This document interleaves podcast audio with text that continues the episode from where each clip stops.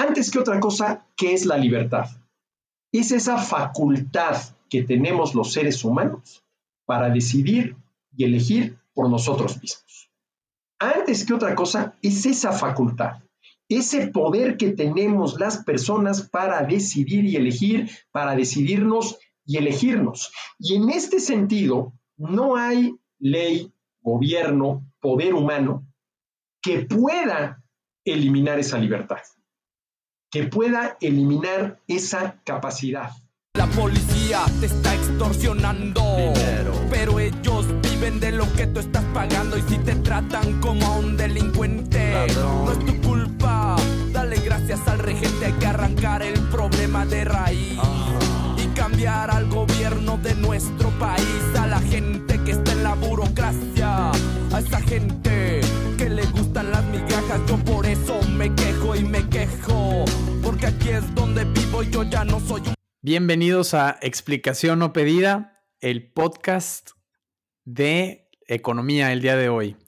Tenemos con, con, nosotros a un invitado muy especial, importantísimo, el doctor Arturo Dam Arnal. Está con nosotros. ¿Qué tal, doctor? Muy buenas tardes. Eugenio, Germán, muy buenas tardes. Muchísimas gracias por esta invitación. De verdad que es un gusto poder platicar con ustedes así de manera informal de estos temas tan interesantes de siempre, pero sobre todo en la coyuntura por la que estamos pasando en estos tiempos. Muchas gracias, doctor. De hecho, para quienes no, para quienes no lo conocen, les vamos a platicar un poquito de quién es el doctor Arturo Dam.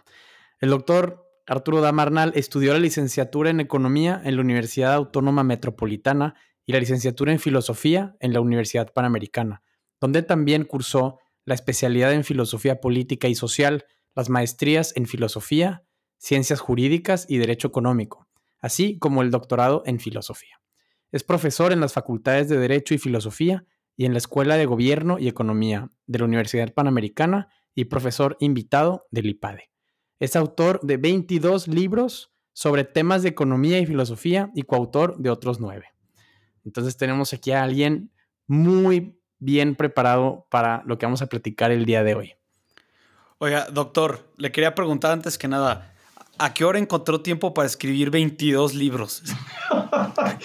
Germán, mira, eso, yo digo que la receta en mi caso tiene dos ingredientes. Primero, no duermo dos veces el mismo día. Es decir, ¿qué quiere decir esto? Nunca me acuesto antes de las 12 de la noche.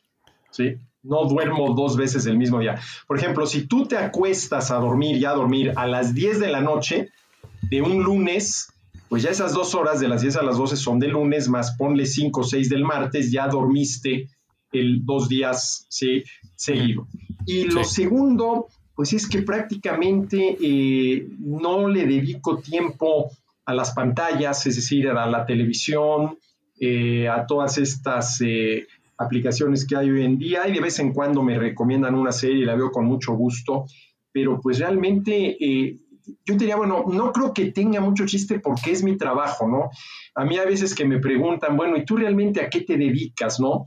Y yo a lo que me dedico es a la comunicación. Todo lo que hago tiene que ver con la comunicación, dar una clase en la universidad, escribir un artículo para el periódico, escribir un libro, dar una conferencia, hacer comentarios en radio y televisión. Entonces yo soy no un comunicólogo, porque el comunicólogo es el que estudia el fenómeno de la comunicación, sino un comunicador especializado fundamentalmente en temas de economía, ¿no? Y además, para mí escribir es un gusto enorme, sí, es un gusto enorme, me gusta muchísimo y ya cuando algo te gusta, pues lo vas haciendo, ¿no? Lo vas haciendo. Y además, bueno, a ver, se dice rápido, son 22 libros, el primero se publicó en 1985, entonces también es ya, vamos para 40 años, ¿no? De la publicación de mi primer libro. Y ya viene el número 23, ya se está cocinando el número 23, pero bueno, yo espero que ese esté listo para el año entrante, para el 2024. Ah, pues en nosotros en el 86 todavía ni éramos eh, ni neófitos, ¿no? ¿no? estábamos todavía ni, planea ni planeados. Sí. Muy bien, doctor. Oiga, eh, yo tengo una duda más como de decisión de carrera, porque usted es filósofo, pero escribe de economía. ¿Por qué, ¿Por qué economía? ¿Por qué el interés en la economía y en compartir buenas ideas sobre la economía y cómo funcionan los mercados, sólidas, bien fundamentadas. ¿Por qué ese interés en, en compartir con la gente, con toda la gente que lo sigue, por ejemplo, en Twitter, que son casi 60 mil seguidores? ¿Por qué economía y no, qué sé yo, cualquier otro, otro tema? Bueno, primero que nada porque soy economista, aunque también soy filósofo, ¿no? A mí la gente me pregunta cómo es mi relación con la economía y la filosofía, y la verdad es esta, ¿no? Yo vivo de la economía para poder vivir con la filosofía, ¿no? Porque vivir de la filosofía nada más sí está un poco difícil, ¿no? Y son mucho más socorridas, por ejemplo, las pláticas de economía que las pláticas de filosofía, ¿no? A lo mejor por cada nueve conferencias que doy relacionadas con el tema económico, pues es alguna relacionada con algún tema filosófico que por lo general también me permiten que lo aterrice en el ámbito de la, de la economía, ¿no? Entonces, bueno, me dediqué primero a la economía, primero hice la licenciatura en economía, luego hice la licenciatura en filosofía y creo que, falsas modestias aparte, la ventaja competitiva que yo tengo frente a otros economistas es lo que podríamos llamar una visión filosófica de la economía, una visión filosófica de la economía. Y a mí, si algo me enseñó la filosofía, es que al hablar de temas filosóficos hay que hacerlo de la manera más sencilla posible. Y lo mismo he aplicado yo a la economía, ¿no? Yo siempre he tenido esta preocupación explicar, como se dice coloquialmente, con peras y manzanas, temas que aparentemente son muy complicados, como son los temas económicos. Y a mí me interesa mucho que la gente entienda de economía, porque a ver, para tener, vamos a decirlo así, una democracia realmente funcional, que supone algo más que ir a votar el día de las elecciones, y este algo más supone hacerlo con conocimiento de causa, pues todos los candidatos tienen propuestas económicas, ¿no? Yo me pregunto cuánta gente tiene los conocimientos necesarios para poder evaluar esas propuestas económicas de los candidatos. Entonces, en este sentido, eh, mi parte, digámoslo así, de divulgación de la economía a través de los medios de comunicación, pues sí tiene una clara dimensión política, ¿no? A mí mucha gente me pregunta, oye, ¿por qué no te has metido a la política? Digo, a ver, no me he metido a la política si por ello entendemos no este, adscribirme a un partido político, buscar algún puesto de elección popular, no sé, una diputación, una senadoría, pero desde el momento en el cual yo participo, pues vamos a decirlo así, de la plaza pública a través de mis artículos, de mis comentarios en radio y televisión, pues estoy haciendo política, estoy participando en los asuntos de la polis, ¿no? de la ciudad, en un tema que, insisto, hay muchísima ignorancia, pero a ver, Eugenio, Germán, no solamente de parte de un ciudadano que no tendría por qué saber economía. A ver, yo conozco doctores en economía que les preguntas, oye, a ver, ¿qué es un precio? Y no te saben responder y te empiezan a decir que el precio es lo que cuestan las cosas, que el precio es lo que valen las cosas, cuando la definición correcta de precio es una razón de cambio, tanto de esto por tanto de aquello, que el precio que está relacionado, por ejemplo, con el costo de producción, pero que no es el costo de producción, y que mucho tampoco tiene nada que ver con el valor que nosotros les damos a las mercancías, ¿no? Entonces, la economía es algo fascinante, es realmente este, algo muy, muy interesante, eh, y la ventaja que yo tengo, pues creo que es que le he dado esta eh, perspectiva filosófica. Sí.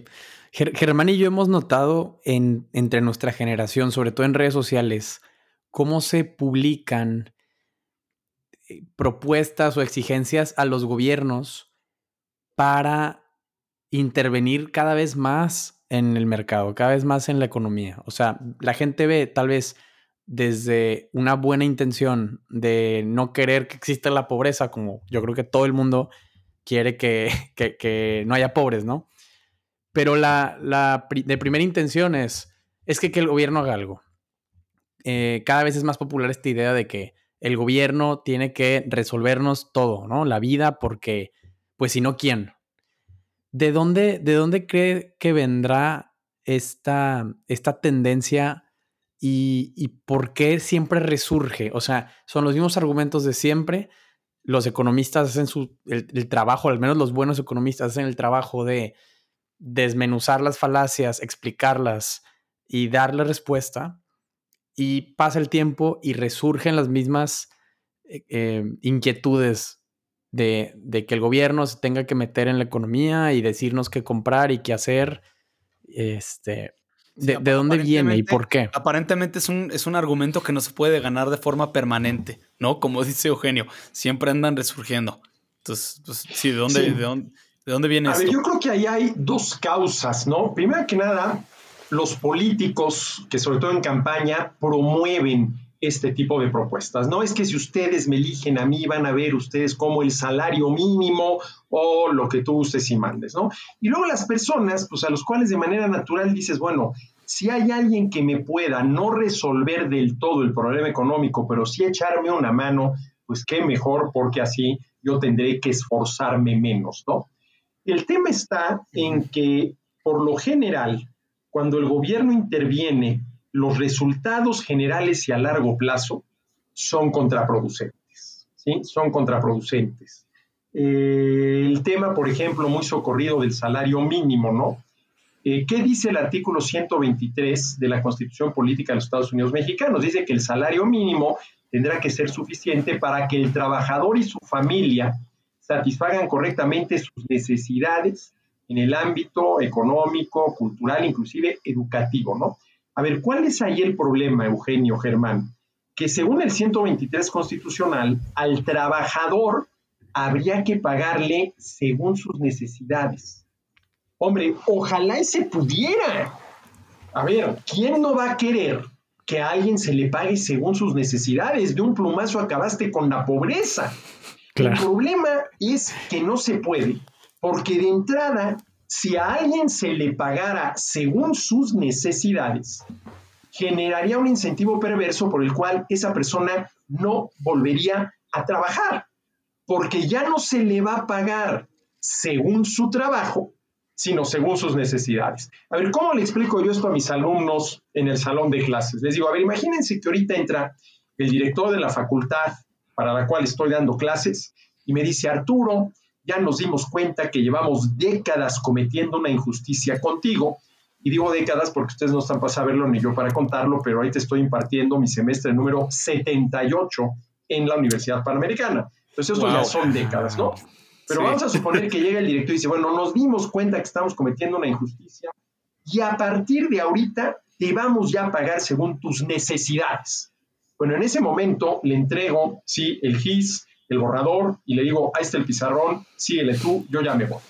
Y me preguntaría, oye, espérame, ¿cómo que ya te vas? ¿Que no vas a seguir dando la clase? No, pues claro que no. ¿Pero por qué no? Pues porque me acabas de decir que me vas a pagar según mis necesidades.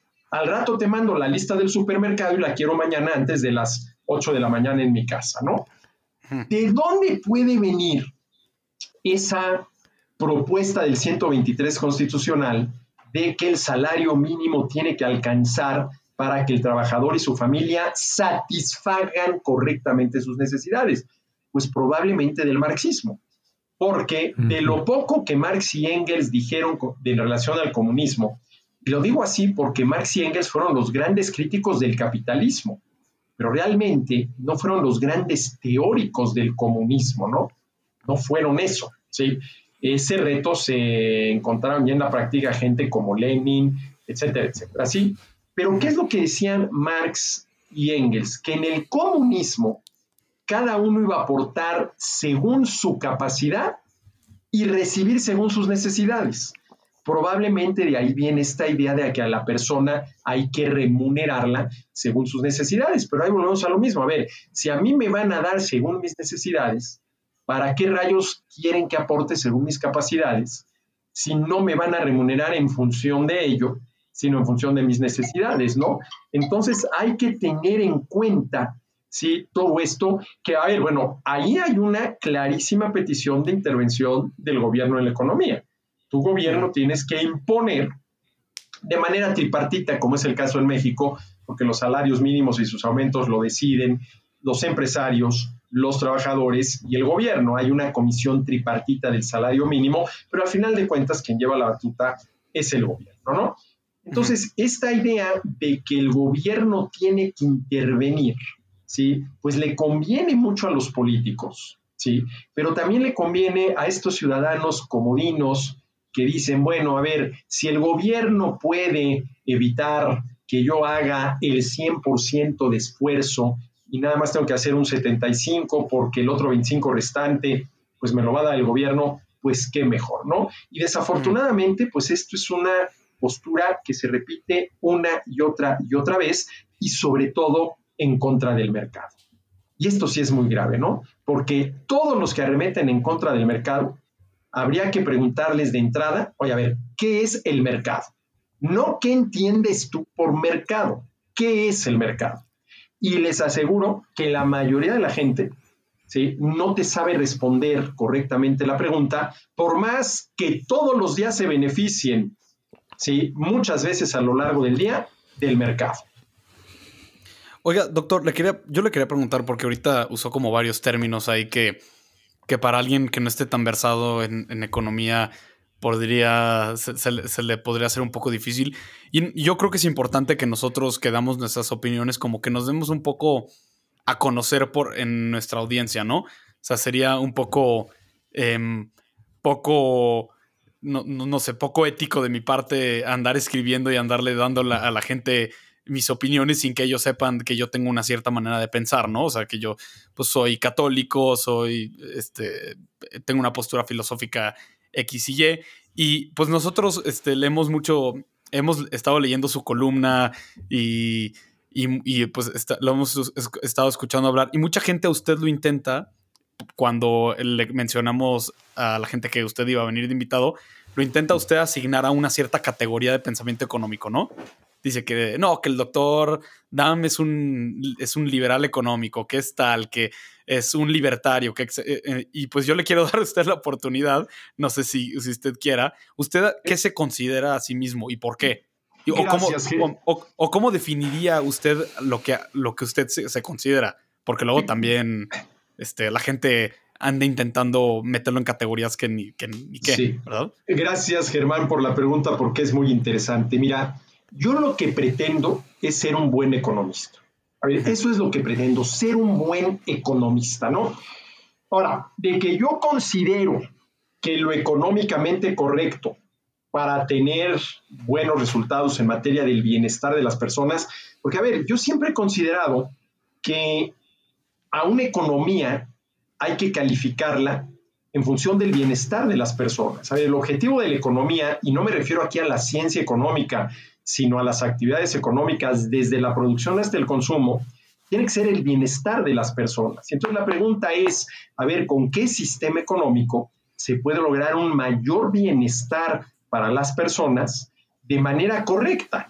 Y de manera correcta yo entiendo que esas personas logren un mayor nivel de bienestar gracias al esfuerzo propio, a que son capaces de generar personalmente un ingreso que les permite acceder en cantidad, calidad y variedad adecuada los bienes y servicios que necesitan para satisfacer sus necesidades y no que tengan esos bienes y servicios por la redistribución del ingreso, que no es otra cosa más que el gobierno quitándole a Juan lo que es de Juan para darle a Pedro lo que no es de Pedro.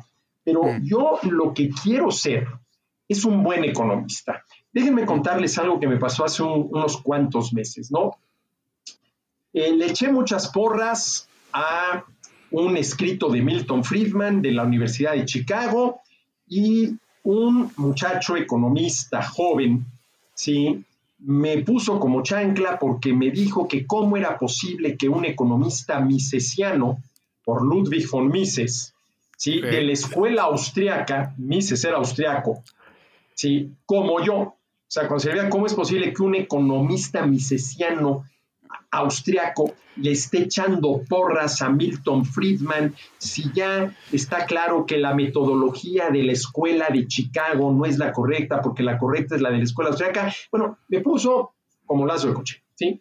Y yo le respondí, mira, a ver, yo le debo mucho a Mises, claro que sí, tal vez si Mises, oye, a ver, ¿cuál es el economista al cual intelectualmente le debo más? Sin duda alguna a Ludwig von Mises y la acción humana. A ver, yo empecé a entender, y todavía sigo en el proceso, qué es la economía, habiendo ya terminado la licenciatura cuando, por azares del destino, cayó en mis manos un ejemplar de la acción humana, que es el Tratado de Economía de Ludwig von Mises. Cuando yo empecé a leer eso, empecé a entender, dije, bueno, por fin aquí hay un economista al cual se le entiende. Pero de eso a decir que yo soy misesiano y que no puedo estar de acuerdo con alguna idea que no sea de Mises, o peor, con ideas en contra de las que estaba Mises, pues no es cierto.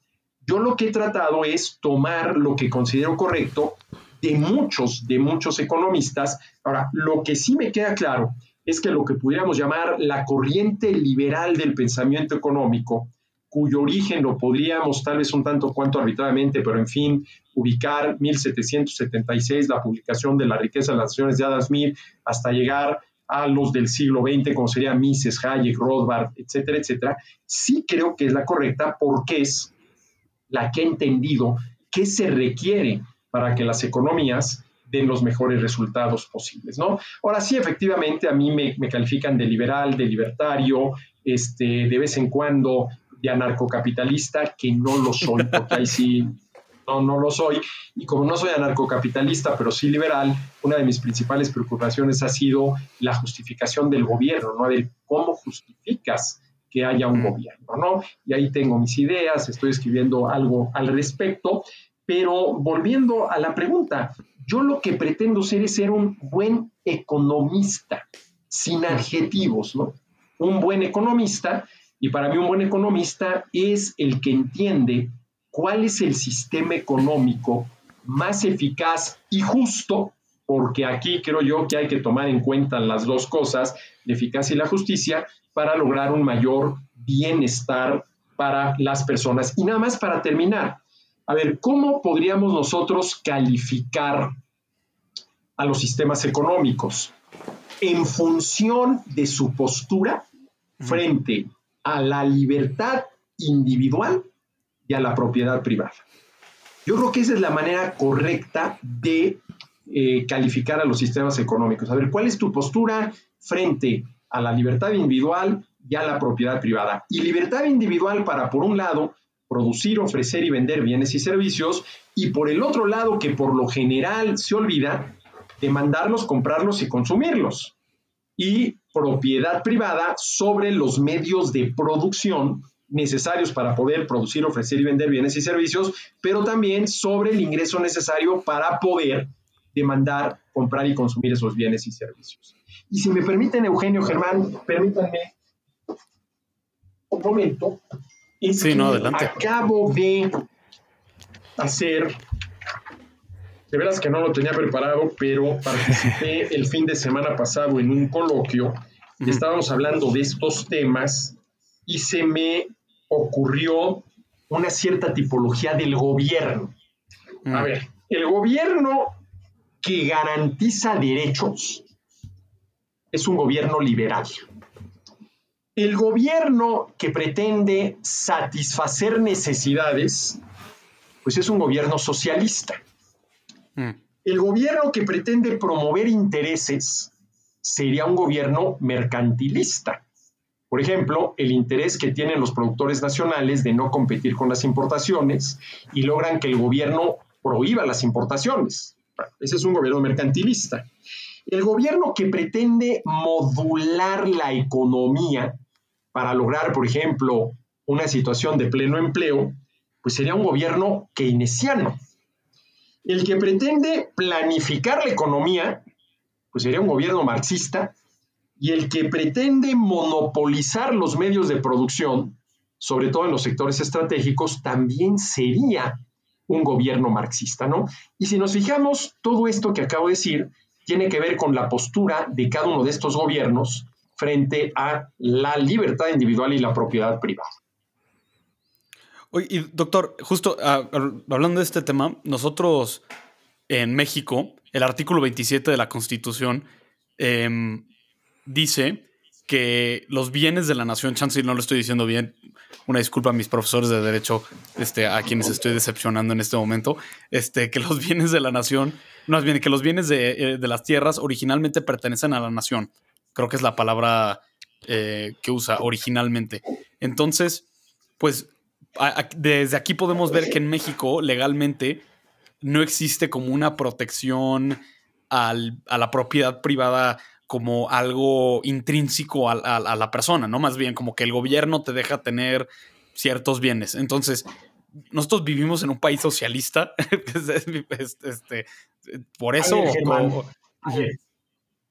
esa pregunta es interesantísima. Mira, ya tengo aquí la Constitución para leer exactamente el primer párrafo del 27 Constitucional. A ver, dice: la propiedad de las tierras y aguas comprendidas dentro de los límites del territorio nacional, corresponde originariamente a la nación, la cual ha tenido y tiene el derecho de transmitir el dominio de ellas a los particulares, constituyendo la propiedad privada.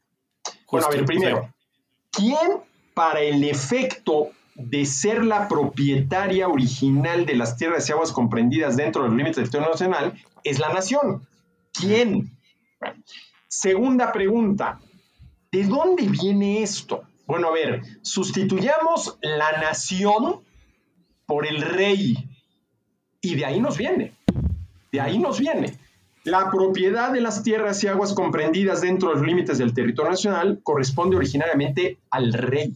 Aquí cambiaron la figura del rey por la figura de la nación, ¿sí? Pero esto nos viene de la época de la colonia.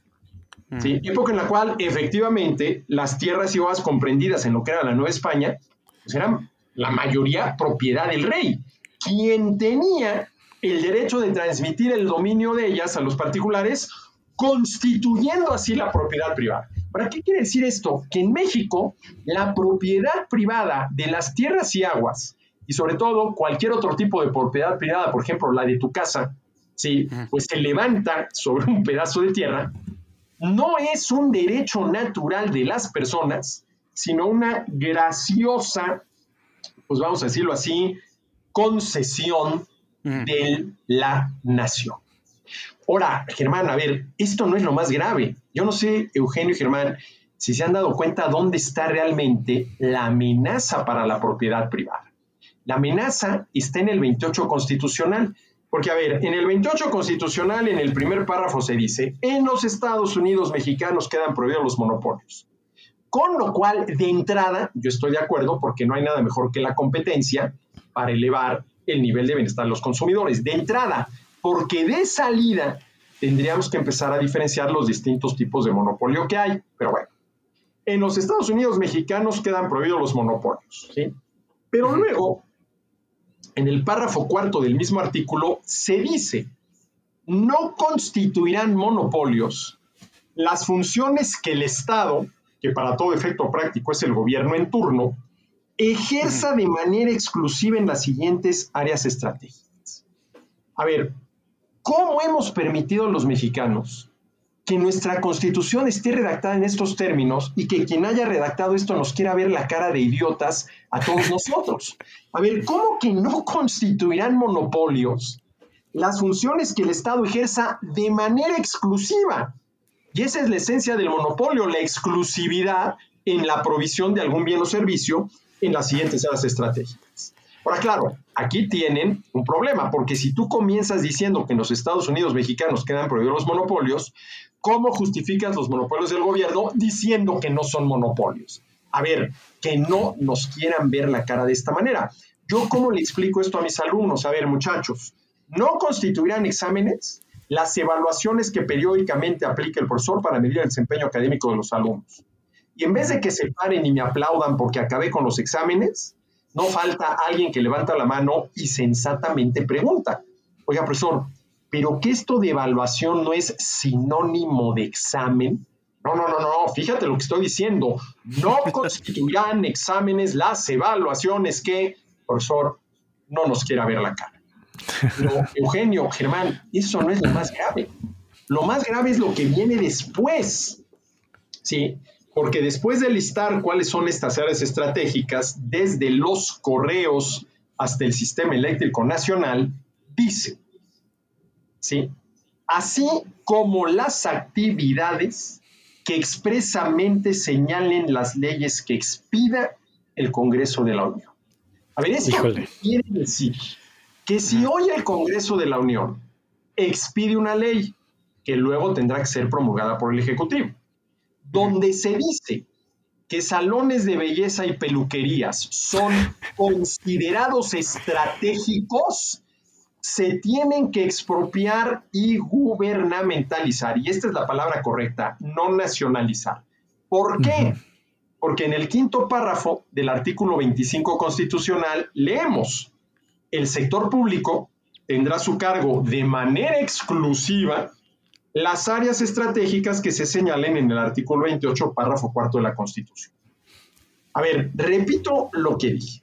Si hoy el Congreso de la Unión, Cámara de Diputados y Senadores, ¿sí? expide una ley que luego tendrá que ser promulgada por el Ejecutivo, en la que se dice que peluquerías y salones de belleza son considerados estratégicos, se tienen que expropiar y gubernamentalizar. ¿Por esto qué quiere decir? que el derecho de propiedad privada sobre los medios de producción en México no está ni plenamente reconocido, ni puntualmente definido, ni jurídicamente garantizado, lo cual es gravísimo, porque yo ya no sé si es socialismo, si es comunismo, si es marxismo, pero lo que sí tengo muy claro es que es Estado de Chueco. ¿Y qué es el Estado de Chueco? Pues la antítesis del Estado del Derecho. Artículo 28 de la Constitución. ¿Y no sería más fácil? Bueno, este, era, ahorita sí. a callar. Yo, yo, quería retomar el, el, hilo anterior, Arturo, de cuando estabas hablando sobre cómo te clasificas a ti mismo como economista. Y recordé, hoy en la mañana tuvimos un, un seminario aquí en el Mercatus Center de, en George Mason y estuvimos hablando de un paper sobre Richard Wagner. Y Richard Wagner decía, le cuando le preguntaban a él eso, él decía, bueno, a ver, yo soy wagneriano. Y, de y, economistas wagnerianos solo hay uno, ¿no? O sea, yo. Este, y, y, sí, o sea, como que estudiamos la economía y tomamos de aquí y allá. Y a ver, lees a Mises y de lo que te cuadra lo, lo tomas y lo que no lo dejas. Este, y, y está muy bien. Yo, cuando vivía en Monterrey, siempre que íbamos en el carro, mi papá y yo, era muy cansado para él porque yo me la pasaba mentando madres del gobierno, porque íbamos en el carro, entonces era bache, y luego ver los postes chuecos de la luz, luz eh, semáforos que no funcionan, etc. Y total, iba yo así mentando madres y me decía mi papá de que, oye, bueno, ni porque es Navidad te lo guardas, ¿no? porque era Navidad. y entonces, este, me ha dado mucho coraje cómo se administran los recursos públicos en, en México, sobre todo cuando comparas con otros países en donde se hace mejor, ¿no? Y entonces la pregunta siempre es de que, bueno, a ver, ok, Eugenio o Arturo o Germán, ¿no? En tu utopía, ¿de qué sí se debe encargar el gobierno y de qué no?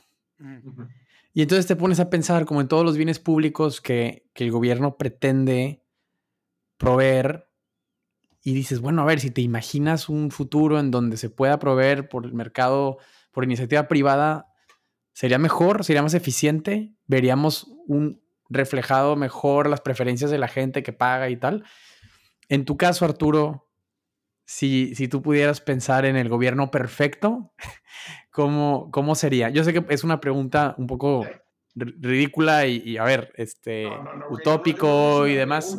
Mira, yo creo que es una pregunta muy interesante porque si queremos ir limitando la participación del gobierno no solamente en la economía, sino en muchas otras frentes de la vida nacional, debemos de tener una idea clara de qué es lo que debería de hacer, no qué podría hacer, sino qué debería hacer. Y antes que nada, Eugenio, déjame ver un paréntesis para decirte que me das una envidia enorme de que estés en George Mason estudiando economía, porque de veras este, que vas a tener clases con White, eh, de veras felicidades, porque bueno, es algo que yo hubiera querido hacer, no lo pude hacer, pero de veras qué envidia de la buena veras. Ahora, ver, Muchas gracias. ¿Qué debería hacer el gobierno? Déjame comenzar por lo que yo siempre digo del liberalismo. A ver, yo siempre, bueno, no siempre, esto es más de, unos cuantos años para acá, he dicho que el liberalismo no es una ideología. Sobre todo si por ideología entiendes una idea preconcebida de cómo debe organizarse la sociedad y por lo tanto de cómo deben comportarse las personas para lograr ese tipo de sociedad. Para mí el liberalismo es ante todo un principio de conducta que dice así, respetando los derechos de los demás y asumiendo el riesgo y la responsabilidad, haz lo que quieras. Esta frase se me ocurrió a partir de aquella famosa frase de San Agustín que dice, ama y haz lo que quieras. Porque a ver, si realmente amas, vas a ser incapaz de hacerle daño a alguien, de hacerle el mal a alguien, ¿sí? Porque esa frase de San Agustín no se refiere a si amas a tus padres, si amas a tu esposa, si amas a tus hijos. Ama en general a todos los seres humanos y haz lo que quieras, porque si realmente amas, pues no le vas a hacer el daño a nadie, ¿no? Y de ahí me surgió esta idea de que podríamos calificar al liberalismo no como una ideología, sino como un principio de conducta, respetando los derechos de los demás y muy importante, asumiendo el riesgo y la responsabilidad, las dos R's inseparables de la libertad, la R del riesgo y la R de la responsabilidad, haz lo que quieras. Claro, aquí la pregunta está, ¿qué son los derechos? Yo creo que ese sería tema, y no es que me esté invitando para la próxima, pero de otra charla, ¿no? sí, sí, sí. Esto que aplicado a qué debe hacer el gobierno. Mira, yo creo que la pregunta ¿qué debe hacer el gobierno? No qué puede, ¿qué debe hacer el gobierno? Es la pregunta más importante de la ciencia política, de la filosofía política y de muchas otras disciplinas. Podríamos ahí incluir el derecho, la filosofía del derecho. Pero esa pregunta, ¿qué debe hacer el gobierno? te plantea otra. Hay una manera objetiva de responderla. Porque si tú tienes a 10 personas y les dices, a ver, por favor, en una cuartilla, cada uno de ustedes escriba qué considera que debe hacer el gobierno, que debe hacer el gobierno. ¿sí? Muy probablemente todos no coincidan en que debe de hacer todo lo relacionado con eso que llamamos impartición de justicia. Pero habrá alguien no, es que también tiene que ser el petrolero de la nación. Ya veremos quienes digamos, no, ahí ya se le pasó la mano. Habrá quien diga, no es que también tiene que ser el educador de la gente. Y habrá quienes digamos, ya no. Entonces, la pregunta es si hay una manera objetiva de responder a la pregunta, no qué puede hacer el gobierno, porque un gobierno puede ser desde el petrolero de la nación hasta el educador de la gente, sino qué debe hacer. Ahora, a ver, si a mí me preguntas qué debe hacer el gobierno, tarea irrenunciable es la impartición de justicia. Ahora, déjame explicar cómo entiendo yo la impartición de justicia que viene después de la práctica de la justicia. Y aquí por justicia entiendo esa virtud por la cual respetamos los derechos de los demás. A ver, la justicia antes que cualquier otra cosa es esa virtud y por lo tanto estamos en el ámbito de la ética por la cual respetamos los derechos de los demás. Y aquí me remito a la clásica definición de Ulpiano, ¿no? La justicia es la constante y perenne voluntad de darle a cada quien lo suyo, a lo cual yo le agrego, siendo lo suyo de cada quien el derecho de cada cual. Entonces, ¿en qué consiste la justicia? En respetar los derechos de los demás. Entonces, eso nos lleva, Eugenio, Germán, a lo que yo llamo la práctica de la justicia. ¿En qué consiste la práctica de la justicia? Pues en no violar los derechos de los demás. No ir por la vida asesinando gente, violas el derecho a la vida. No ir por la vida secuestrando personas, violas el derecho a la libertad. No ir por la vida robándole a tu prójimo, violas el derecho a la propiedad. ¿sí? Pero ¿qué pasa con aquellos ciudadanos a los cuales la práctica de la justicia no se le da? Y ya asesinaron a alguien, secuestraron a alguien más, y robaron a más de uno. Que entonces tiene que haber un tercero, ¿sí? Que imparta justicia. Y ese tercero, pues es el gobierno. Ahora, ¿qué entiendo yo por impartición de justicia? Fundamentalmente dos cosas.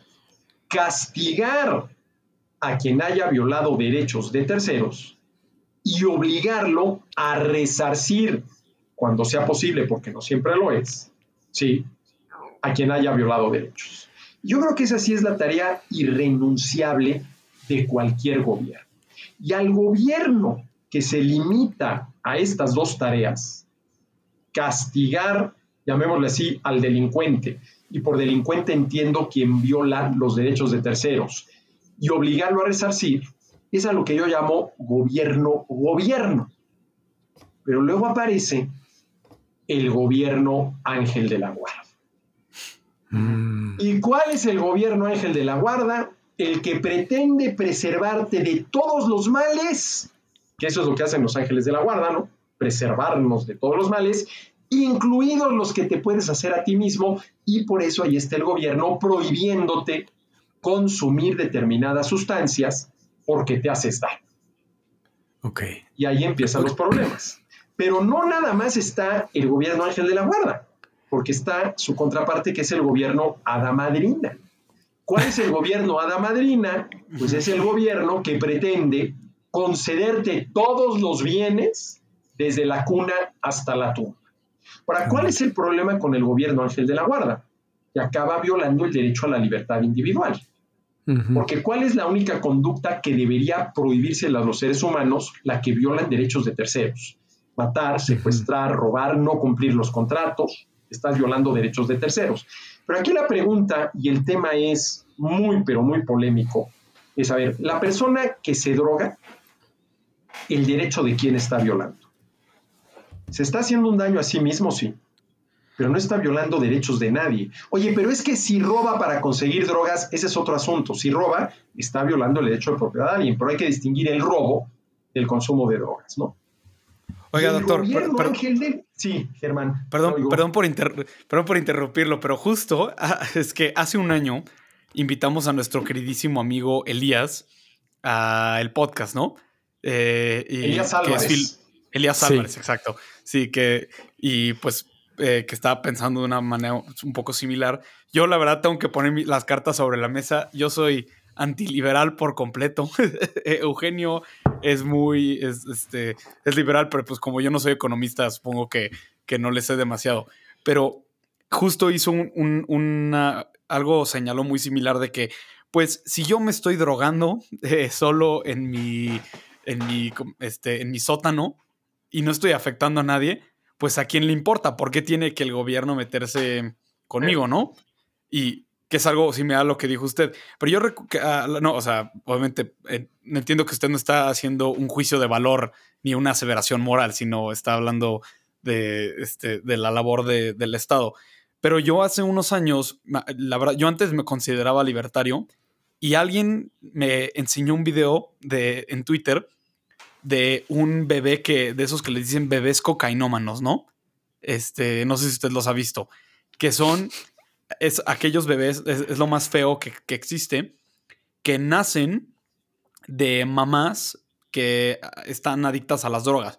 Entonces el bebé nace adicto a la cocaína, con, una adicción fisiológica. Y hay unos videos de unos bebés este, que, que están adictos a la cocaína que son yo creo, la cosa que más le rompe el corazón eh, del universo, ¿no? O sea, se, ven claramente que, que son unas criaturas que sufren completamente inocentes, ¿no? Y ese fue el momento en donde yo dije, la verdad, yo dije, no, yo ya, lo siento, este, estoy totalmente en contra de, este, de la legalización de las drogas, yo sí quiero que el Estado se meta. ¿Cómo puede, mi pregunta hacia ustedes, ¿cuál sería la respuesta de una persona que que, y ni siquiera en el tema específico de las drogas, ¿no? Este, ¿Cuál sería la respuesta de una persona que está un poco más a favor de, que el Estado se mantenga fuera de, nuestros asuntos a situaciones extremas como esas? Eh, no, eso, no sé si usted ahí tenga algo que decir. A ver, Germán, muy buena pregunta la tuya, sin duda alguna. No, a ver, yo quiero aclarar algo. Yo no estoy de ninguna manera a favor del consumo de drogas. No, claro, nos queda. Sí, estoy a favor de su legalización, que es algo totalmente distinto, ¿no? Porque si no es que, claro, usted ha de ser narcotraficante y por eso está a favor de la legalización. Dicho sea de paso, si yo fuera narcotraficante, lo último que querría sería la legalización, porque se acabaría el negociazo multimillonario en dólares que es todo el tráfico de drogas, ¿no? En el momento en que lo legalices, ¿no? Ahora, claro. a ver, este tema, primero que nada, se puede abordar desde dos puntos de vista. Primero, el punto de vista ético, que tiene que ver con la justicia. A ver, ¿quién eres tú, gobierno, para prohibirme a mí mismo hacerme daño a mí mismo si al hacerlo no violo derechos de terceros? Porque, a ver, lo que decía, sí, Elías, a ver, yo estoy solo en mi sótano ¿sí? No soy mujer, no tengo la posibilidad de pasarle mi adicción a un bebé que se esté gestando en mi vientre, porque no sería mi caso. No le estoy haciendo daño a nadie. A ver, eso no es cierto. A ver, si yo me drogo solo en mi sótano, no estoy violando el derecho de alguien, pero sí estoy causando daños morales de entrada, por ejemplo, a mis seres queridos.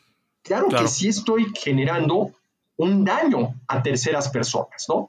Y a ver, a mí me ha tocado discutir este tema con personas que dicen, mira, ya olvídate tú de si se violan derechos o no. Los daños morales que el drogadicto le causa a sus seres queridos, sus padres, su esposa, sus hijos, sus hermanos, sus amigos.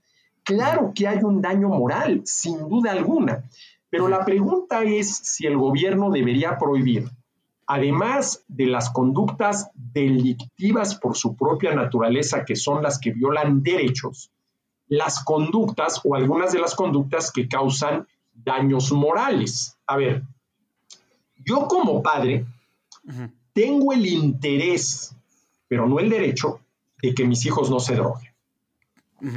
Y yo creo que ellos deben de tener el interés, más no la obligación, que es la contrapartida de cualquier derecho, de no drogarse. A ver, yo verdaderamente sería muy hipócrita si como padre de familia dijera, no, es que yo tengo el derecho de que mis hijos no se droguen. A ver, no tengo ese derecho. Claro que tengo el interés de que mis hijos no se droguen y para eso tengo que hacer todo lo que esté de mi parte para lograr aquello, ¿no? Ahora, hay que tomar en cuenta primero la parte ética relacionado con la justicia. Pero luego está la parte, Germán, muy importante de la eficacia, porque a ver, ¿cuál ha sido el resultado en la lucha contra las drogas. Mm. ¿sí? Lo que pasa es que se generan una serie de incentivos que en vez de ¿sí? ir reduciendo desde la producción hasta el consumo de drogas, la prohibición genera incentivos para incrementar la producción y para incrementar el consumo. A ver, se prohíbe legalmente algún tipo de droga. La prohibición basta para que desde quienes la producen hasta que la consuman digan, ¿sabes qué? Ya no, porque hay una ley que lo prohíbe. Pues no, a ver, y lo estamos viendo, ¿no? No basta con una ley. Pero ¿qué sucede? A ver, con las drogas sucede algo muy interesante, son un vicio. Y por lo tanto, el drogadicto que tiene el vicio va a hacer hasta lo imposible por conseguir la droga, por más que esté prohibido. Y lo logran, lo logran. Yo tengo parientes en Veracruz, ¿sí? Y hace un par de años platicando de este tema con mis sobrinos, ¿sí? me decían, a ver, si aquí en Veracruz tú sabes a quién hablarle, te traen la droga que quieras más rápido que una pizza doble. Si sabes a quién hablarle, pero claro, quienes tienen el vicio saben perfectamente bien a quién hablarles, ¿no? Y entonces, ¿qué sucede, por ejemplo, por el lado de la producción? A ver, esto ya es ilegal, ¿sí? Producir, ofrecerlo, venderlo, ya es más arriesgado. ¿Cómo compenso yo ese mayor riesgo? Aumentando el precio. Oye, pero ¿qué pasa si aumentas el precio? Pues a lo mejor ya no te demandan la droga porque la ley de la demanda, ¿no? A mayor precio, menor cantidad demandada. Sí, pero todo depende de lo que los economistas llamamos la elasticidad precio de la demanda. A ver, aumente lo que aumente el precio de la droga, dado que es un vicio, y esto quiere decir que la persona lo necesita, te lo va a seguir pagando. Entonces están dadas todas las condiciones para que la prohibición haga de este tipo de actividades éticamente muy cuestionables, ¿sí? un negociazo multimillonario en dólares. Entonces, no nada más está la cuestión de tipo ético, sino está la cuestión de la eficacia. ¿Qué tan eficaz ha resultado la guerra en contra de las drogas? Y bueno, ahí están los resultados, ¿no? Ahí están los resultados. Y además, yo, creo, sí. Sí, Eugenio. Perdón, quería nada más incluir aquí, porque al principio, al leer la semblanza, no mencionamos que usted tiene su columna en el periódico La Razón. Así es. titulada Pesos y Contrapesos. Así es. Y entonces, esta semana pasada fue sobre este, justo este tema, la legalización de las drogas. Toca también el papel del, del Estado o para qué es el Estado, y demás. Entonces, para que la gente, les vamos a, les vamos a poner el link en la descripción, para que se vayan a leer la columna del doctor. Y, doctor, yo, yo le tengo envidia a usted porque a mí me gustaría tener un doctorado en filosofía. Entonces, tal vez después eh, lo, buscaré. Porque a veces nos... Sí, yo creo en el 2032, pero a veces nos topamos con preguntas que son de filosofía y no de economía. Y como economistas, mis compañeros y yo, pues no estamos tan preparados y no tenemos tantas herramientas o no tenemos un aparato crítico para poder abordar el problema, ¿no? Mucha gente con la que he platicado piensa en la libertad, y esa es una pregunta de filosofía, y pues usted nos podrá ayudar. Piensa en la libertad como algo que los gobiernos otorgan, como si la gente naciera esclava, ¿no? y las constituciones, las instituciones y demás nos dan libertad. Y entonces que los gobiernos eh, pueden, no deben, pero pueden incrementar o disminuir las libertades. Yo creo, no, no sé cómo fundamentarlo, ¿no? Porque ese es el punto, pero como que más bien somos libres por hecho y los gobiernos solo pueden proteger la libertad que ya existe o limitarla. ¿Usted cómo, cómo respondería a alguien que se cuestiona eso? A ver, Eugenio, dos respuestas. Primero, esto de hay quienes creen que los gobiernos otorgan la libertad. Bueno, para no ir muy lejos, nuevamente, el artículo 25 de la Constitución. Leemos algo que es para ponernos a temblar, pero en fin, el Estado planeará, conducirá, coordinará y orientará la actividad económica nacional para lograr una serie de objetivos en el marco de libertades que otorga esta constitución. Nuevamente, ¿cómo hemos permitido a los mexicanos que la constitución esté redactada en estos términos? ¿Cómo que en el marco de libertades que otorga la constitución? A ver, si en la constitución se va a hablar de la libertad, se tendría de decir, ¿sí? En, eh, permítanme ya me perdí aquí, en el marco de libertades que reconoce y garantiza esta constitución. Porque, a ver, antes que otra cosa, ¿qué es la libertad? Es esa facultad que tenemos los seres humanos para decidir y elegir por nosotros mismos. Antes que otra cosa, es esa facultad, ese poder que tenemos las personas para decidir y elegir, para decidirnos y elegirnos. Y en este sentido, no hay ley, gobierno, poder humano que pueda eliminar esa libertad, que pueda eliminar esa capacidad. Hay cosas que la pueden obstruir, por ejemplo, la ignorancia, el miedo y también leyes o dictadores. Pero ¿cuál es el problema? Que cuando tú tienes, vamos a suponer, alguien a quien le cae muy mal Mario Vargas Llosa, entonces decide porque tiene el poder Como para a Germán Saucedo, por ejemplo. O a Germán Saucedo. A Germán Saucedo le cae muy mal Mario Vargas Llosa, pero no creo que Germán Saucedo, si llega un día a tener posiciones de poder, se le vaya a ocurrir prohibir en México la lectura de Mario Vargas Llosa, porque esa es una decisión de cada quien, ¿no? Pero vamos a suponer que se prohíbe, ¿no? A ver, prohibido leer a Mario Vargas Llosa en México. Prohibición totalmente dedicada al fracaso porque la gente va a seguir leyendo, ¿sí? En una especie de lectura subterránea a Mario Vargas Llosa. ¿Por qué? Porque ahí lo que la ley está prohibiendo es el ejercicio de tu libertad para leer a Mario Vargas Llosa. Pero no puede eliminar esa capacidad, esa facultad que tenemos los seres humanos para decidir y elegir. Y es ahí donde vienen los choques, porque a ver, si el gobierno pudiera eliminar en los ciudadanos, a mí nunca me gusta decir los gobernados, en los ciudadanos, esa capacidad para decidir y elegir, pues no habría ningún problema, porque no estaríamos conscientes, dado que ya no tengo esa capacidad para decidir elegir por mí mismo, de que alguien me está manipulando como crea más conveniente, ¿no? Entonces, la libertad antes que otra cosa es esta capacidad que tenemos para decidir elegir. Y si a mí me preguntan cuál es el único límite que hay que ponerle a la libertad de cada quien, el respeto a los derechos de los demás. Ahí sí, clarísimamente. Y aquí vuelvo a este principio de conducta del liberalismo, respetando los derechos de los demás, y muy importante, asumiendo el riesgo y la responsabilidad, haz lo que quieras. Es más, haz lo que te dé la gana, respetando los derechos de los demás.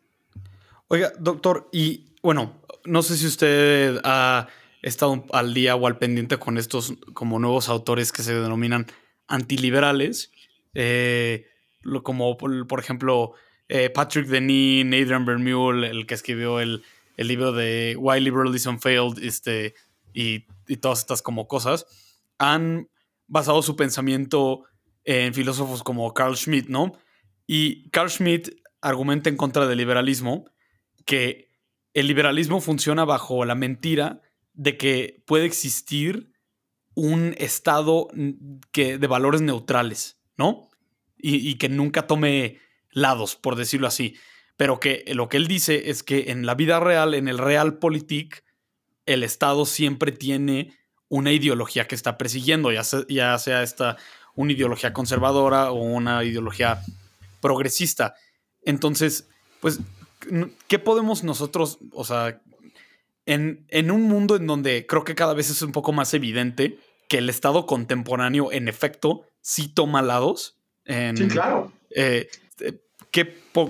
¿Cómo podemos nosotros seguir diciendo, oye, Estado, tú deberías ser neutral, cuando pues sabemos que el Estado, este, como naturalmente no, no es neutral. Siempre, como está compuesto de seres humanos, siempre quiere tender hacia un lado o hacia el otro. Nosotros que somos, este, yo creo que Eugenio y yo eh, estaríamos de acuerdo que ahorita el, lado hacia el que está tendiendo no nos gusta.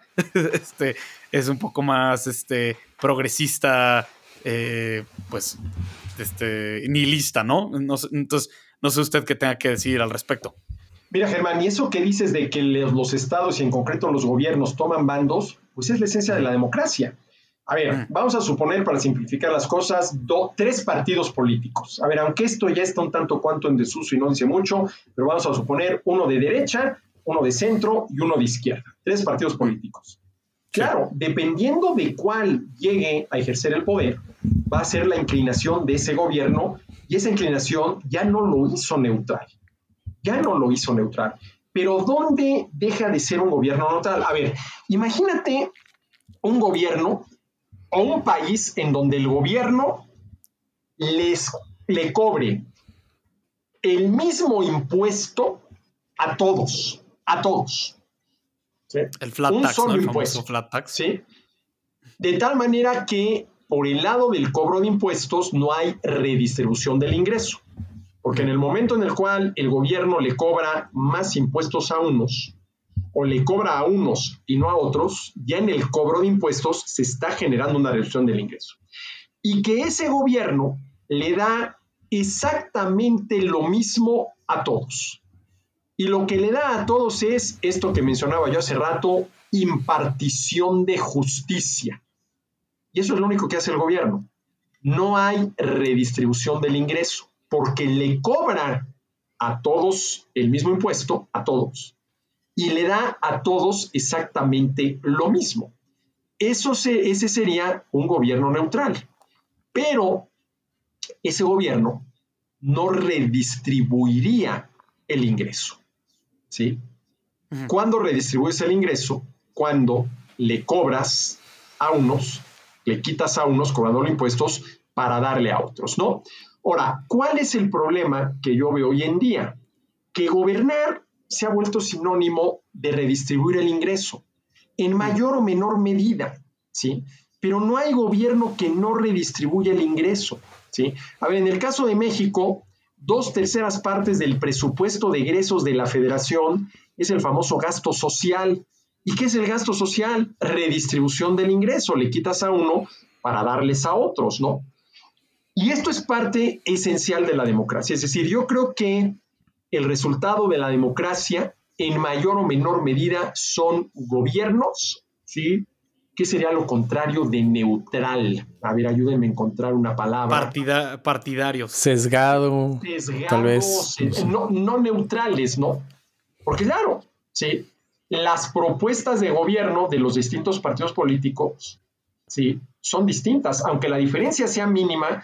Por ejemplo, republicanos y demócratas en Estados Unidos. Yo tengo un amigo que lleva 30 años viviendo en Estados Unidos, no más 40 años, y platicando una vez con él, no sé qué tan cierto sea esto, de esto de los republicanos y los demócratas, dice, mira, esto es muy sencillo. Sí, ah, para un ciudadano también sé qué supone que llegue un republicano o un demócrata. Bueno, si llega un demócrata, probablemente te cobren más impuestos y haya más gasto social. Si llega un republicano, probablemente te cobren menos impuestos y haya menos gasto social, pero todo, como decimos los economistas, en el margen. Ahora habrá que ver si esto es cierto, pero bueno, me acuerdo que esto es lo que nos comentó este amigo nuestro que vive en Estados Unidos. Hoy en día ya no es así de sencillo, ¿no? Pero no puede haber, si hay democracia, y por lo tanto por lo menos dos opciones de gobierno, una neutralidad. Pero además, imagínense qué probabilidades tiene de ganar una elección presidencial un político que diga, a ver, si ustedes me eligen a mí y llego a la presidencia de la República, ¿sí? Y suponiendo que lo pudiera hacer por arte de magia, ¿sí? Voy a cobrar un solo impuesto, ¿sí? El mismo impuesto a todos para darle a todos lo mismo. ¿Y qué es lo mismo que les voy a dar a todos cuando sea lo que es impartición de justicia? Luego, Eugenio ya está pensando, porque también es otro tema, ¿qué pasa con los bienes públicos? Que realmente sean públicos, que son aquellos ¿sí? de cuyo consumo no puedes excluir a nadie y cuyo consumo no genera este, rivalidad. Por ejemplo, el alumbrado público. Bueno, evidentemente que si el gobierno le cobra el mismo impuesto a todos para proveer de los bienes públicos que realmente sean públicos y que tenga que proveer el gobierno, ¿sí? no hay redistribución del ingreso. ¿no? A ver, aquí mi pleito es en contra de la redistribución del ingreso. Ahora bien, cualquier gobierno hoy en día redistribuye. ¿sí? ¿Y cuál es el común denominador, digámoslo así, de los socialistas? A ver, un socialista es una persona que cree que las necesidades insatisfechas de alguien le dan derecho a parte del producto del trabajo de alguien más. Y que es el gobierno el encargado de hacer valer ese derecho por medio de la redistribución del ingreso. En este sentido, absolutamente todos los políticos son socialistas. Yo recuerdo hace muchos años, dije esto en una convención del Partido Acción Nacional que me invitaron a hablar de estos temas y les dije, bueno, pues a ver, ustedes en este sentido son socialistas. Porque a ver, ¿quién de ustedes... Y no le echaron a pedradas de, a no redistribuir el ingreso? Bueno, casi me acaban aventando jitomatazos, pero al final de cuentas, pues sí, están a favor de la redistribución del ingreso porque hoy en día gobernar se ha vuelto sinónimo de redistribuir el ingreso, ¿no? Y para terminar el punto, porque lo creo importante, Recuerdo a Walter Williams, economista estadounidense fallecido hace poco, ¿sí? que dice, te voy a dar mi definición de justicia social. Ahora, abro paréntesis. Yo considero que si hay un sustantivo que pierde sustancia al adjetivarse, ese sustantivo es justicia, sobre todo si el adjetivo es social. Ahora, el problema es que el sustantivo justicia se viene adjetivando desde las épocas de Aristóteles justicia distributiva, justicia, sí, retributiva, etcétera, etcétera, ¿no? Hoy en día está justicia, ambiental, ¿no? Sí, si la justicia es esa virtud por la cual respetamos los derechos de los demás, y es justo el que respeta los derechos de los demás, ya es buscarle tres pies al gato, empezar a adjetivar ese sustantivo, ¿no? Pero bueno, en fin, decía Walter Williams, te voy a dar mi definición de justicia social. Yo me quedo con el producto de mi trabajo y tú te quedas con el producto del tuyo. ¿No estás de acuerdo? Entonces dime, ¿qué parte del producto de mi trabajo y por qué te corresponde? Y a ver, ¿cuál sería la única respuesta sensata, entre comillas, a esta pregunta? Porque, a ver, vamos a decir, vamos a suponer que yo les digo, a ver, Eugenio Germán, a mí Arturo Dan me corresponde parte del producto de su trabajo de su ingreso, porque el ingreso es el producto del trabajo, porque quiero invitar a mis cuates un fin de semana a Las Vegas. A ver si nos pasa lo que le sucedió a aquellos de la película que se fueron a una despedida de solteros y amanecieron con el tigre en la bañera. Pues, ¿qué me van a decir? Oye, esa no es una razón No te va a alcanzar. Ah, bueno. Para empezar, no me va a alcanzar, Eugenio. Gracias por el realismo, ¿no? Ahí la restricción presupuestaria está muy dura. Pero claro, esa no puede ser la respuesta. Pero ¿qué pasa si les digo, a ver, Eugenio Germán, yo tengo derecho, aparte del producto de su trabajo, porque tengo hambre. No es porque quiero invitar a mis cuates a un fiesto, no, no, no, en Las Vegas, no, porque tengo hambre. Ahí ya la respuesta cambió. Ahora, la pregunta entonces sería, ¿las necesidades insatisfechas de alguien le dan derecho al producto del trabajo de alguien más? Y si a mí me preguntan, la respuesta es que no. Lo cual no quiere decir que ese alguien más voluntariamente, por una cuestión de tipo moral no legal, no le debe echar la mano al hambriento. ¿sí? Pero aquí el problema con estos gobiernos, sobre todo el gobierno la Madrina, pues es que lo que hacen es obligar a unos indirectamente a través de la reducción del ingreso a ayudar a otros, ¿no? Oye, doctor, nomás, este, regresando rapidísimo al tema sobre, eh, usted dice que, que la, o sea, lo que nos dijo ahorita fue que las, los sesgos gubernamentales son causa natural de la democracia, ¿no? Eh, pero ¿qué pasa cuando los sesgos o como el partidismo gubernamental viene eh, de, desde lados que no tienen nada que ver con la democracia? O sea, un ejemplo de esto sería la aplicación selectiva de la justicia, ¿no? Un, hace una semana eh, Donald Trump no, eh, pues este, salió una noticia de que probablemente va a ser arrestado y que porque no señaló un gasto como gasto de campaña cuando debió haberlo señalado como un gasto de campaña. No lo sé, un tema bastante complicado, pero de lo que se está quejando la gente es, oye, la ley, la ley es clara y la ley es justa. El problema aquí no es la ley, el problema es cómo se está aplicando la ley. Hay una aplicación selectiva por parte de cierto fiscal de distrito.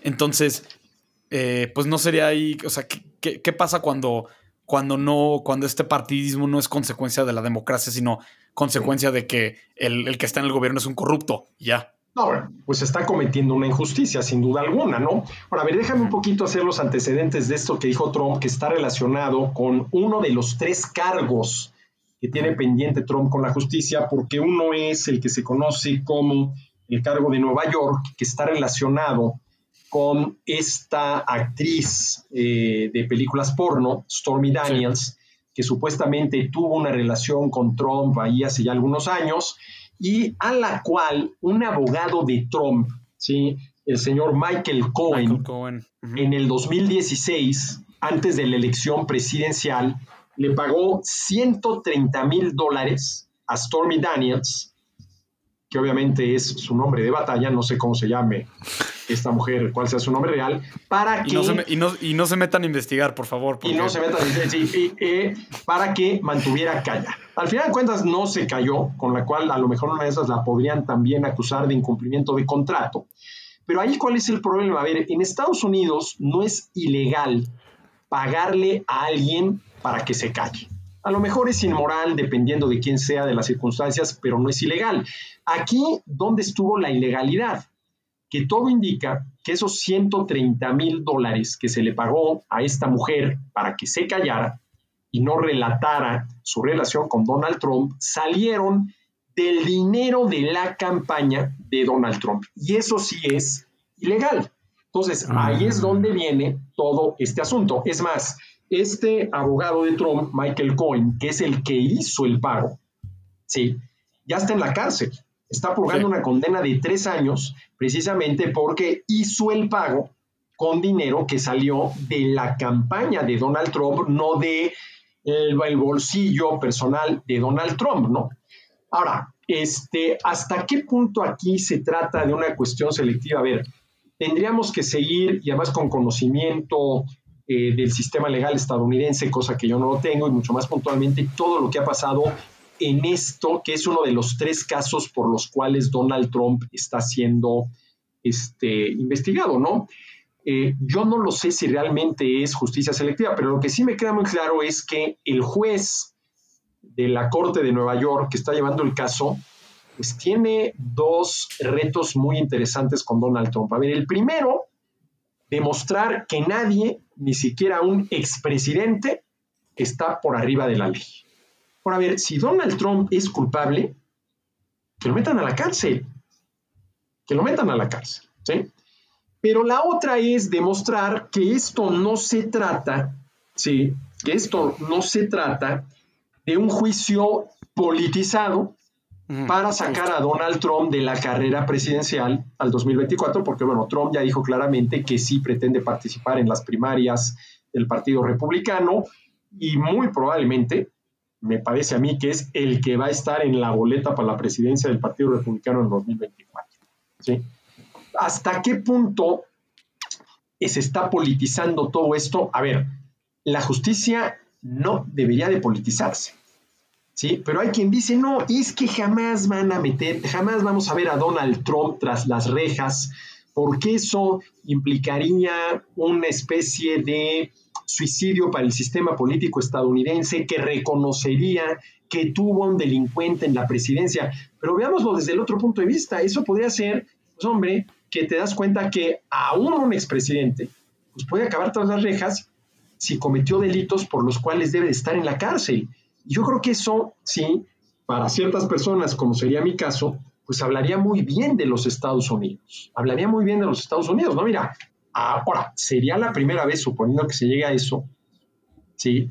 Que un expresidente de Estados Unidos, bueno, primero que nada, ve todo a saber si termina cárcel. Es enjuiciado, porque primero es el juicio y luego ver si realmente es culpable o no, ¿no? Sí, no, pero más bien, Eugenio, por favor, sí.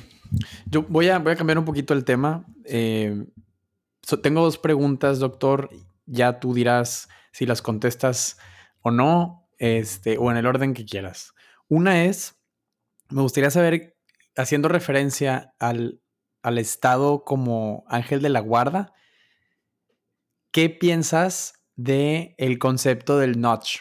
O de, los empujones estos de política pública que están muy de moda. Le dieron el premio Nobel a Richard Thaler.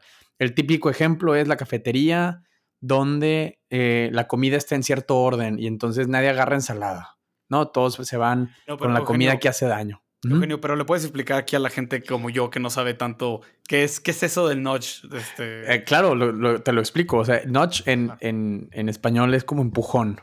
Y entonces son como cambios en, la arquitectura de, la decisión que alguien toma, como es el ejemplo típico este de una cafetería en una escuela pública. Los niños se van a servir comida, tienen primero la opción de la hamburguesa y luego están las verduras. Entonces, nadie se sirve verduras porque quieren la hamburguesa. Y entonces llegan esta gente que cree que sabe mucho y cambian el orden de las cosas. Y entonces resulta que si ponen primero la ensalada y luego la hamburguesa, los niños se sirven ensalada y hamburguesa. Los niños se brincan la ensalada y se van a la hamburguesa. Sí, exactamente, ¿no? Y entonces justifican, o, han, se ha escrito muchísimo de este tema y, hay bastantes libros de esto, y entonces justifican ciertas políticas para hacer que la gente, eh, o esa, al menos lo plantean como si fuera una masa de gente que, que no tiene ni voz ni voto, y mueven la arquitectura de las decisiones que se toman, sobre todo en salud pública y demás, y lo, vimos mucho con, el COVID, para que la gente tome las decisiones que el grupo de expertos del gobierno cree que la gente debería de tomar. Ese es un punto.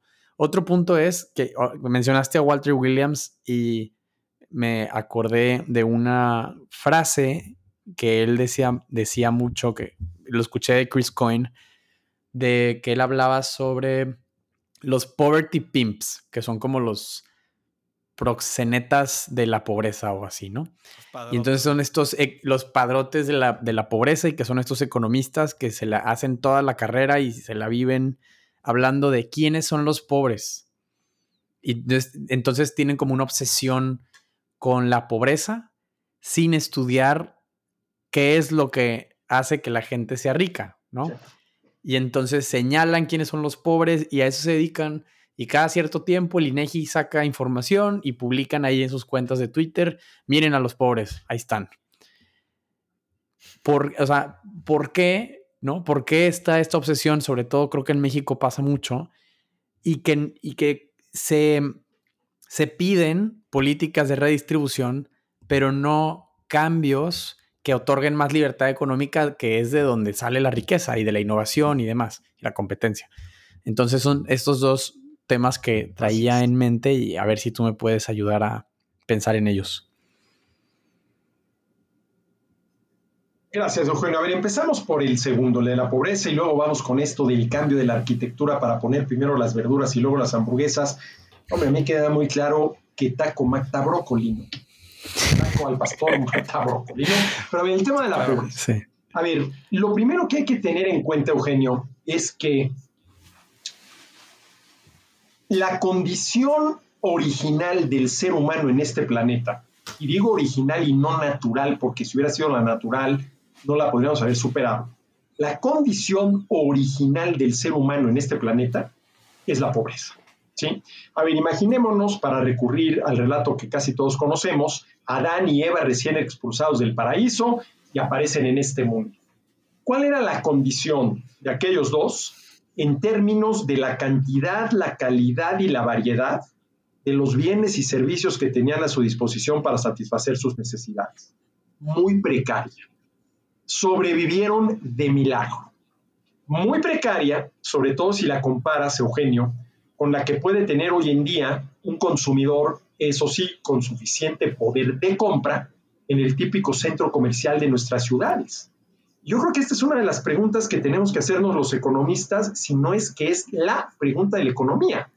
¿Qué condiciones se tienen que dar para pasar esa condición tan precaria en términos de la cantidad, calidad y variedad de los bienes y servicios para satisfacer necesidades a la que puede tener hoy en día un consumidor con suficiente poder de compra en un centro comercial. Entonces, lo primero que hay que tener en cuenta es que la pobreza es la condición original del ser humano en este planeta. Entonces, estudiar las causas de la pobreza pues no tiene mucho sentido. Sí tendría sentido, Eugenio, estudiar las causas del empobrecimiento. A ver, ¿qué entiendo yo por empobrecimiento? A ver, imagínate un país que ya logró un cierto nivel de riqueza y que por alguna razón, que puede ser, por ejemplo, un desastre natural, que puede ser una epidemia, que puede ser una guerra, ¿sí? de pronto ¿sí? va para atrás. Hay un proceso de empobrecimiento. Si se trata de factores naturales, un terremoto, un incendio, una inundación, eh, una epidemia, ¿sí? ¿Qué tanto empobrecimiento generó, sobre todo en el 2020, el COVID? O una guerra. Pero hay otra causa de empobrecimiento, Eugenio, que a estas alturas del partido es una verdadera vergüenza y son las malas políticas económicas. Ejemplo, Venezuela. ¿Por qué el empobrecimiento de un país como Venezuela? Por malas políticas económicas. Y eso sí, a estas alturas del partido es una verdadera vergüenza, ¿no? Es más, si aceptamos que fue en 1776 cuando nace la ciencia económica moderna, con la publicación de la obra de Adam Smith, una investigación acerca de la naturaleza y causa de la riqueza de las naciones, ¿sí? La pregunta que da origen a la ciencia económica, simplificando mucho el asunto, pues es por la naturaleza en qué consiste la riqueza y por sus causas. Adam Smith no se preguntó por las causas de la pobreza. Sí tendríamos que preguntarnos por las causas del empobrecimiento, ¿no? Ahora, lo que yo les llamo los pobretólogos, ¿no? Que se dedican a ah, estudiar la pobreza, ¿no? Son los pobretólogos. A ver, yo quisiera pensar que lo hacen porque son buena gente, porque realmente están preocupados, sinceramente, por la condición de los pobres y entonces, equivocadamente, se ponen a estudiar las causas de esa pobreza cuando lo que tendrían que estudiar son las causas del enriquecimiento, de cómo hacer para salir de esa condición. Y además, a mí me parece que los pobretólogos siempre enfocan mal el problema, porque a ver, la pobreza la puedes estudiar desde dos perspectivas. La perspectiva de sus efectos. ¿Cuáles son los efectos de la pobreza? La carencia de satisfactores. ¿Cuáles son las causas de la pobreza? La incapacidad de los pobres para, gracias a un trabajo propio, que es lo que va con la dignidad de la persona, poder generar un ingreso suficiente que les permita acceder a esos satisfactores. Y por lo general, los pobretólogos ponen el énfasis en los efectos. Entonces, claro, si yo digo, a ver, la pobreza consiste en que los pobres no tienen suficientes satisfactores, ¿cómo lo vamos a resolver? Proporcionándoles esos satisfactores. Pero en todo caso, ahí estarías aliviando el efecto de la pobreza. No estarías yendo a su causa, porque a ver, ¿qué pasa el día en el cual les dejas de dar a esa gente pobre los satisfactores? ¿Serán entonces ya capaces de, gracias a un trabajo productivo, generar un ingreso suficiente? Ahora, a ver, Eugenio, esto del trabajo productivo involucra muchísimas variables. Porque, a ver, decían los chinos, ¿quieres que tu hijo coma todos los días de su vida? No le des un pescado, enséñale a pescar. Eso de enséñale a pescar tiene que ver con el capital humano.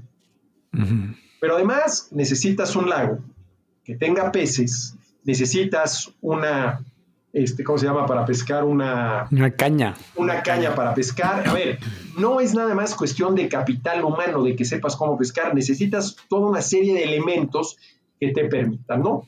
Entonces, yo sí creo que más que preguntarnos por la causa de la pobreza, tenemos que preguntarnos por la causa de la riqueza.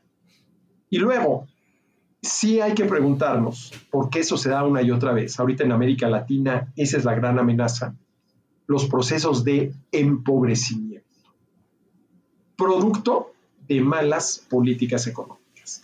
Por el otro tema, Eugenio, el tema de vamos a disponer de distinta manera de las hamburguesas y las verduras. A ver, si esa decisión la toma porque cree que es lo correcto el dueño de la, carpintería, la carpintería, perdón, de la cafetería, yo no tengo ningún problema.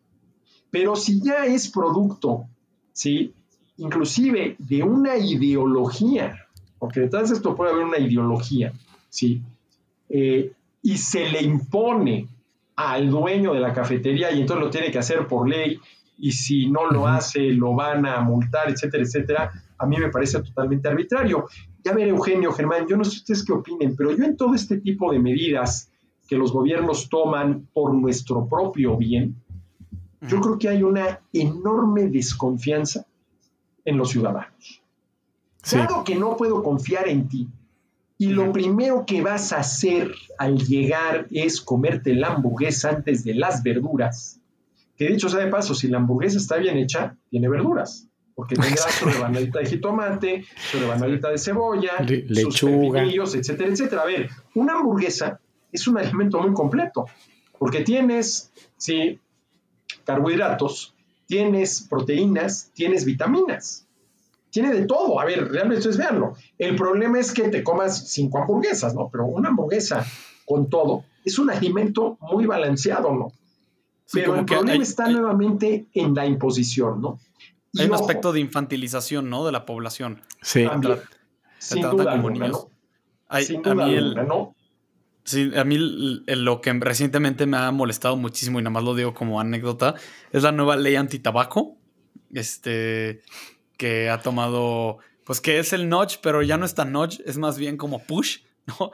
Este, me molesta, me molesta muchísimo. El otro día fui a, aquí a, a un súper que está al lado de mi casa, tiene un humidor, ¿no? Y el humidor no, eh, no tiene lo mejor de lo mejor, es nada más como cuando se me antoja, hay un purito, este, algo más cercano.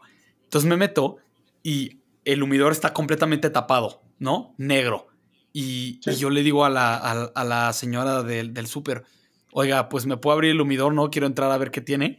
Y me dice, no, joven, em, usted tiene que ver, leer la lista que está aquí afuera, eh, pegada a la puerta, de ahí ver usted lo que quiere y pedírmelo. Y pues usted ya saben que... No, no, no, a ver, Pero, pero Germán, eso, eso es absurdo, digo, porque a ver... Es absurdo, si tú ves la lista, ya sabes qué puro quieres y lo pides, al final de cuentas va a ser el mismo resultado. ¿Por qué no te deja? Y además, a ver, evidentemente, a ver, fueras, si fuera un niño de 10, 11 años, pues no, pero a ver, una persona adulta, pues pásele usted y elija sus puros y vea lo que quiera, porque del amor nace la vista, y no es lo mismo verlo en la lista que verlos físicamente, ¿sí? Sí, para alguien, que es, para alguien que es un principiante como yo en el, en el fumar puro, no, no me dice nada el, este, el nombre del puro y, este, y el precio, ¿no? Yo, yo quiero pasar a verlo y, y yo le dije a la señora del súper, le dije, oiga, a ver, entiendo que este no es su trabajo, este, y que usted no tomó esta decisión. Pero no se le hace una estupidez, porque al final del día la gente que está...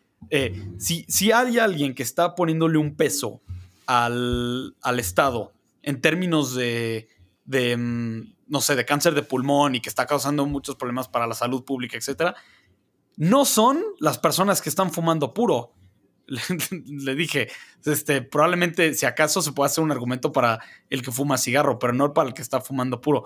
Y me dice, pues sí, joven, ¿qué le digo? Y ahí me di cuenta, qué nefasto. La gente que, está a favor de los noyes siempre dice, oye, sí, está bien, está bien, está bien, hasta que te toca a ti. ¿no? Y una vez que te toca a ti. Sí, porque lo próximo van a ser los refrescos, lo próximo van a ser, no sé, las botanas. cierto tipo de carne y Claro, es una dieta diseñada por quién sabe quién en el gobierno que cree que sabe más que todos los demás, ¿no? Y vamos a suponer, Eugenio, que con muy buenas intenciones. A ver, vamos a suponer que realmente con buenas intenciones, ¿no? Pero a ver, yo insisto, ¿cómo hemos permitido que el gobierno se meta hasta la cocina? Literal. Está metido hasta la cocina, ¿no? ¿Sí? Y mucha gente lo ve normal y mucha gente quiere que se siga metiendo más que se siga metiendo más. Y Germán, déjame decirte algo rápidamente con relación a los puros. Es algo muy interesante, ¿no? Mira, yo considero que el cigarro es una vulgaridad. La pipa es una pedantería. Pero el puro, el puro es cultura. el puro es cultura. Me, está usted dando aquí en, el corazón. Porque ahí tienes la pipa. Mire, se lo voy a enseñar para que, para que vea para que vea que no estoy mintiendo y para que nuestra audiencia vea lo pedante que soy. Este, claro. Y no lo duden un solo instante. Mira, aquí, aquí está. Oh, maravilloso. A ver, esto lo digo medio en broma, no, pero es que el, puro sí. es, el puro es. A ver, si yo fumara, fumaría puro. Claro. Sí, fumaría puro, ¿no? Ahora, claro, la pipa remite, no sé, Sherlock Holmes. Decía Lin Yutang, un filósofo chino que tiene un libro muy bonito que se llama el arte de vivir, decía que es imposible concebir pensamientos elevados si no es entre volutas de humo de tabaco. Órale. A mí me gusta esa forma de pensar. ¿Quién, quién es el autor? No, a mi mamá no le gusta. Yu Tang, un filósofo chino, Lin Yu Tang, que tiene un libro cuyo título, bueno, yo lo leí siendo muy joven, creo que el título del libro es La importancia de vivir y ahí no viene esta frase, esta se la leí en algún otro artículo que escribió, decía, pero, a ver, decía, es prácticamente imposible concebir pensamientos elevados si no es entre volutas de humo de tabaco. Wow. Y en ese sentido, por ejemplo, sí, para sentarse a reflexionar, es mucho mejor la pipa que el puro. Ahí sí, ¿no? Es mucho mejor la pipa que el puro, ¿no? Es un proceso mucho más involucrado y la verdad, un poco de flojera. Este me, me, me, ha pasado que llevo la pipa a fiestas igual, obviamente, pues todo el mundo me ve y dice, eres un pedante, este, pero sí, y sí es de pedante porque ni siquiera se disfruta. En, en un, porque uno tiene yo creo que la pipa no es para cualquier momento, ¿no? Es decir, el que fuma pipa como fuma cigarro uno tras otro, porque está, no, no, es, tienes que estar tranquilo, este, en una situación especial, oyendo buena música, una buena plática, un buen libro, es, eso creo yo que tiene que ser la, pipa, ¿no? Sí, pero... Pues muy bien, doctor. Yo creo que para empezar a despedirnos de la gente que nos escuchó hasta el final, podemos empezar con las recomendaciones, que es una sección en, nuestro podcast al final, donde se recomiendan puros. Este, no, no te creas. Em, puros, pipas. Eh, puros pipas y cigarros. No, este, libros, libros, em, sobre todo libros, para la gente que, escuchó el tema de hoy y sí, películas, series, pero igual y no es el caso.